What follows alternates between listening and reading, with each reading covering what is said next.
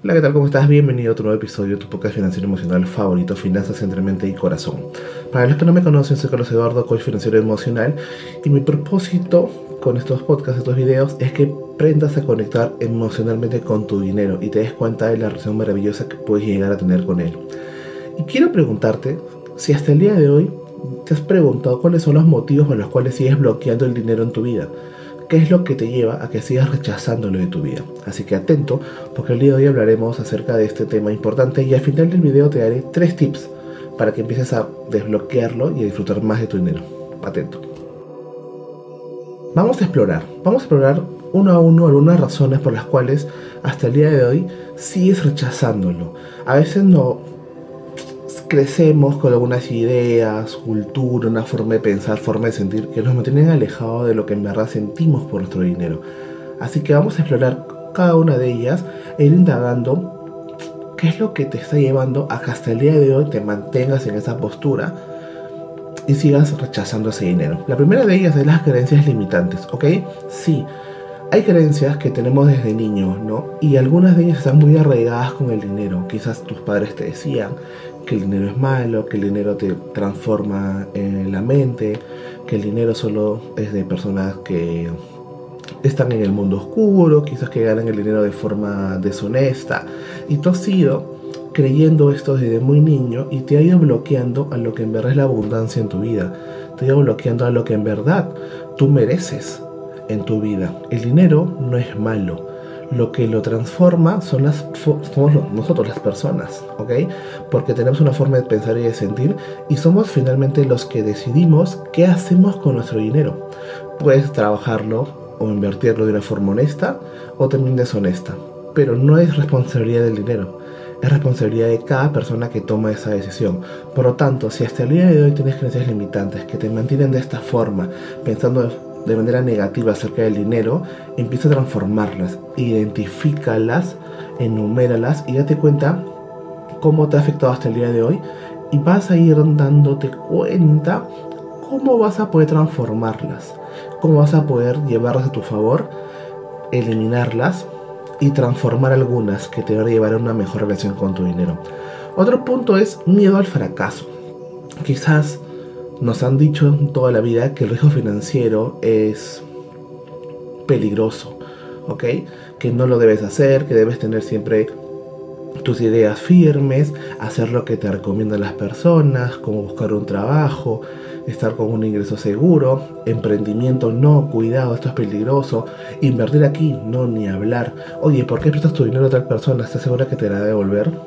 Empiezas a tener miedos que te rondan, rondan, rondan. No, que tú no debes estudiar eso, porque si estudias vas a fracasar.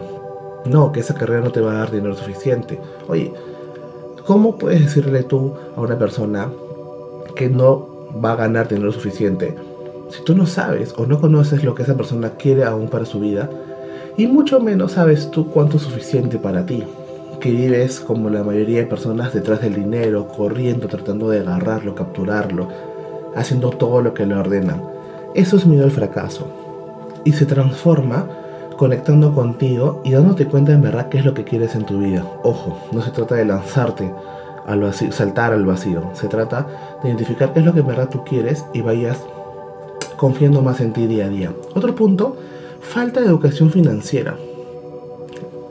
El otro día estaba preparando una clase y me di cuenta que el 68% de las personas no llega a fin de mes.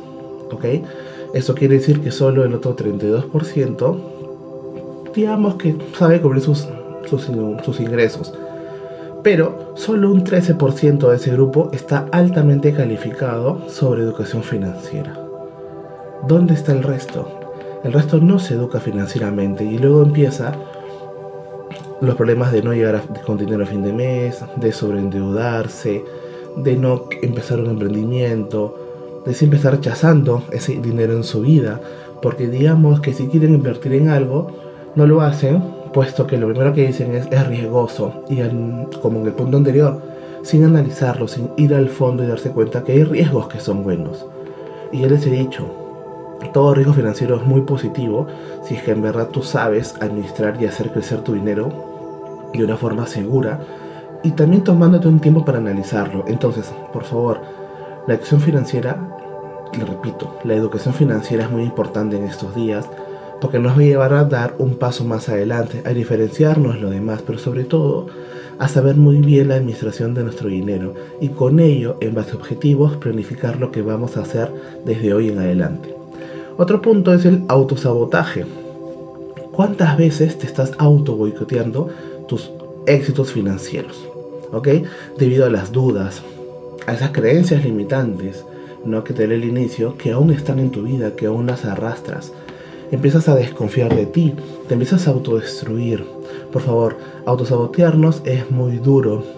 A veces somos los más críticos de nuestra propia vida, pero no porque no nos damos la oportunidad o no queremos darnos la oportunidad de hacer algo por miedo a fracasar, por tener creencias limitantes, ¿ok? Por falta de educación financiera. Todos estos puntos están amarrados y te están llevando a que sigas bloqueando tu dinero. ¿Ok? Son patrones que a las finales nos llevan a tener pensamiento negativo, ver la vida desde la escasez. Cuando les enseño que debemos ver la vida desde la abundancia. Ok, estás hablando de la, de la abundancia, todo el mundo de la abundancia. La abundancia es así. ¿Ok? Si tú crees que eres merecedor de abundancia, va a llegar a ti. Tampoco esperes que te lleguen un millón de dólares el primer día. Depende de tu trabajo, depende de lo que tú hagas, depende, depende de tu enfoque, de cómo de hoy en adelante empiezas a transformar, a transformar esos, esos pensamientos negativos en pensamientos positivos, ¿no? En que empieces a agradecer, en que empieces a tomar conciencia de tus cosas. Así que, con todo lo que te acabo de decir, esos bloqueos que los tienes hasta el día de hoy, te voy a dar tres pasos, tres tips para que empieces a desbloquear, para que dejes de una vez de bloquear de rechazar ese dinero en tu vida. Así que atento. El primero de ellos es identifica tus creencias limitantes. Sí, apúntalas, empieza a darte cuenta, oye, ¿qué es lo que me llevado acá hasta el día de hoy? ¿Por qué tengo miedo a empoderarme? ¿Por qué no puedo transformarlo en pensamientos positivos? Empieza a hacer una lista de todos ellos y transfórmalos en cómo sería pensar de esta manera negativa y pensar de una forma positiva qué es lo que me va a obligar a transformar, qué es lo que yo debo empezar a ver en mí para empezar y seguir, o mejor dicho, seguir este camino de mejorar la relación que tengo con mi dinero. Es buscar ese equilibrio, ¿no? Entre lo que pienso y lo que siento acerca de mi dinero. Y te vas a dar dando cuenta que creencias que están muy arraigadas desde tu niñez, quizás por los padres, tus maestros, tu familia, la misma sociedad. Pero que con un poquito de de perspicacia, un poquito más de confianza en ti mismo, te vas a dar cuenta que puedes dar un paso más adelante que el resto de las personas y conectar contigo mismo. El segundo paso, el segundo tip es cultiva una mentalidad de abundancia. Dejemos, por favor, dejemos de ver la vida desde la escasez, desde lo que no tengo, desde lo que me falta, desde lo que no soy capaz de lograr. Empieza a valorar lo que tienes hasta el día de hoy. Empieza a agradecer lo que puedes cenar, lo que puedes almorzar, el tiempo que disfrutas con una persona querida, el tiempo que pasas en la oficina, el, que el tiempo que pasas con tu emprendimiento. Valora todo lo que hay, agradece lo que está llegando en tu vida, siéntate abundante con lo que ya tienes y con lo que piensas hacer con tus planes, teniendo una buena planificación financiera, enfocándote en lo que haces y amándote más, vas a empezar a darte cuenta de todo lo que puedes romper con la abundancia en tu vida. Y tercer punto, aprende y mejora tus habilidades financieras. Por favor, eduquémonos financieramente. Como les vengo repitiendo, hay programas que te ayudan a trabajar tu planificación financiera, hay programas que te ayudan a mejorar tu relación emocional con el dinero, y hay programas que te llevan a que empieces a dar esos primeros pasos, ¿no? Existen libros que te van a llevar a través de la lectura que identifiques muchas cosas, que estás haciendo mal en tu vida desde el punto de vista financiero. Y así vas a ir yendo paso a paso a conectar contigo mismo. A darte cuenta que teniendo estos tres pasos vas a empezar a tener más confianza en ti, te vas a sentir más empoderado, vas a empezar a tener control de tus emociones financieras. Y eso es muy importante en tu vida. Controlar las emociones financieras de tu vida te van a llevar a darte cuenta de qué es lo que sientes cada vez que tienes dinero en tu vida, cada vez que ingresa, cada vez que gastas. Y eso es muy importante. Mantener ese control es, muy lindo. Y recuerda que para dejar de bloquear el dinero en tu vida requieres de tiempo. ¿Ok? No va a ser de forma inmediata, no porque hoy empieces a ver la vida de una forma más abundante, vas a empezar a tener más dinero. Tienes que trabajarlo día a día y va a requerir tiempo, paciencia y un compromiso. Por favor, el compromiso para hacerlo de hoy en adelante. No solo lo hagas porque te dicen que tienes que hacerlo, porque es una obligación. No. Hazlo porque estás comprometido contigo mismo y vas a mantener esa actitud positiva y te vas a dar cuenta que tu camino hacia la abundancia financiera va a llegar cuando menos te lo esperes. Te vas a dar cuenta que quizás ya estás viviendo un mundo abundante, pero no eres capaz de verlo porque aún tienes esas creencias, ¿ok? Pero trabájalas. Te he dado tres maravillosos tips, tres maravillosos pasos para que te des cuenta el día de hoy por qué sigues bloqueando a tu dinero.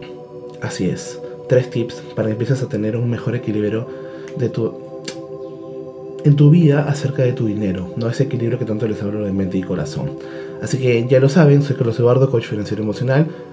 Me pueden seguir en mis canales de YouTube y Spotify como Finanzas entre Mente y Corazón, donde cada semana ponemos episodios para que puedas ir viéndolos, disfrutándolos, escuchándolos en el momento que más desees y te tomes cada día un tiempo para seguir educándote financieramente.